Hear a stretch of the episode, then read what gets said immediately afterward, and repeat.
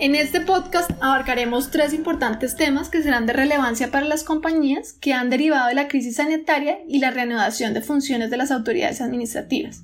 Soy Carolina Porra, socia del área de Derecho Laboral de PPU, y en este podcast me acompaña Irene Salazar, asociada del área, y juntas nos referiremos a los siguientes temas. La reanudación de la atención del Ministerio del Trabajo, la aplicabilidad de los beneficios de conciliación y determinación de mutuo acuerdo ante la UGPP, las nuevas reglas del pago del subsidio al cesante de las cajas de compensación familiar.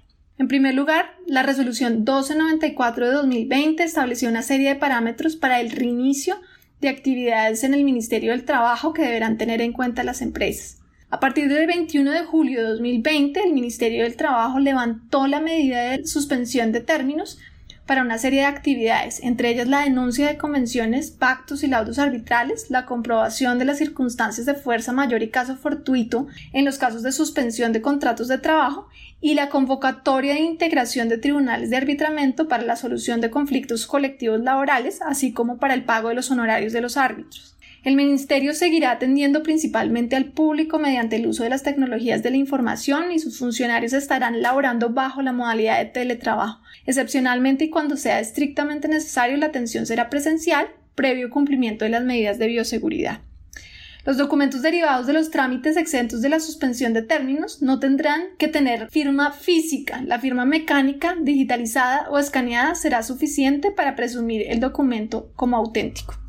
Adicionalmente, las notificaciones hasta tanto no concluya la emergencia sanitaria serán a través de correo electrónico y solo de no ser posible se procederá con la notificación personal o por aviso de conformidad con la ley.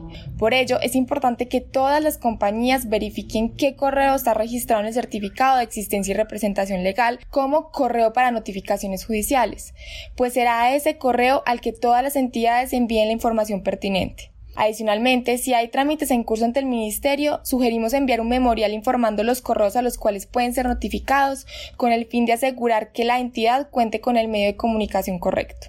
Las visitas e inspecciones que tenga programadas o programe el Ministerio de Trabajo serán a través de la plataforma de Microsoft Teams y serán grabadas previa autorización de las partes.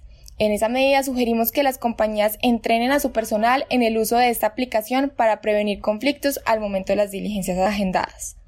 En segundo lugar, el decreto 1014 de 2020 regula nuevamente la posibilidad de aplicar los beneficios de conciliación y terminación de mutuo acuerdo de los procesos activos actualmente ante la UGPP.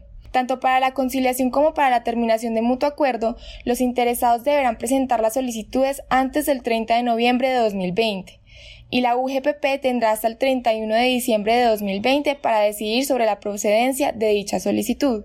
Adicional a lo anterior, los beneficiarios de estos mecanismos de terminación de los procesos de fiscalización o sancionatorios deberán cumplir con unos requisitos adicionales establecidos en el decreto y que ya habían sido establecidos previamente, tales como Primero, la resolución del proceso que se use conciliar o terminar de mutuo acuerdo debió haber sido notificada antes del 27 de diciembre de 2019.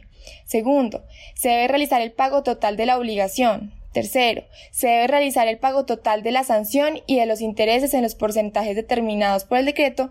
Y cuarto, no haber presentado demanda de nulidad y restablecimiento del derecho o que no haya sido admitida. En tercer lugar, mediante la resolución 1260 de 2020, el Ministerio del Trabajo ajustó la manera en que debe administrarse el subsidio de protección al cesante que está siendo manejado por las cajas de compensación familiar. Recordemos que el subsidio aplica para trabajadores cesantes, dependientes o independientes que cumplan con los siguientes requisitos. 1. Que a la terminación del contrato de trabajo estuvieran afiliados a la caja de compensación en las categorías A o B y que hubieran realizado aportes por 12 meses continuos o discontinuos durante los últimos 5 años. El subsidio de protección al cesante no consta únicamente de, como su nombre lo indica, un auxilio económico, sino que tiene una serie de beneficios adicionales. El trabajador cesante recibirá aportes de salud y pensiones durante los tres meses siguientes a la terminación del contrato de trabajo, recibirá capacitaciones e instrucción para mejorar su perfil al retorno a la vida laboral, y también entrará una bolsa de empleo que le facilitará la obtención de trabajo.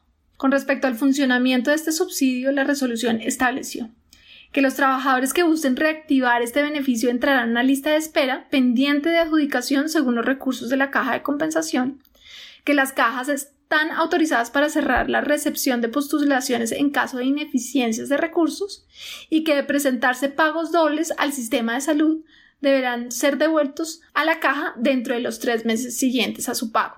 Muchas gracias a todos ustedes por su atención a este nuevo podcast. Los invitamos a oír los otros de temas laborales y esperamos que sean de su utilidad.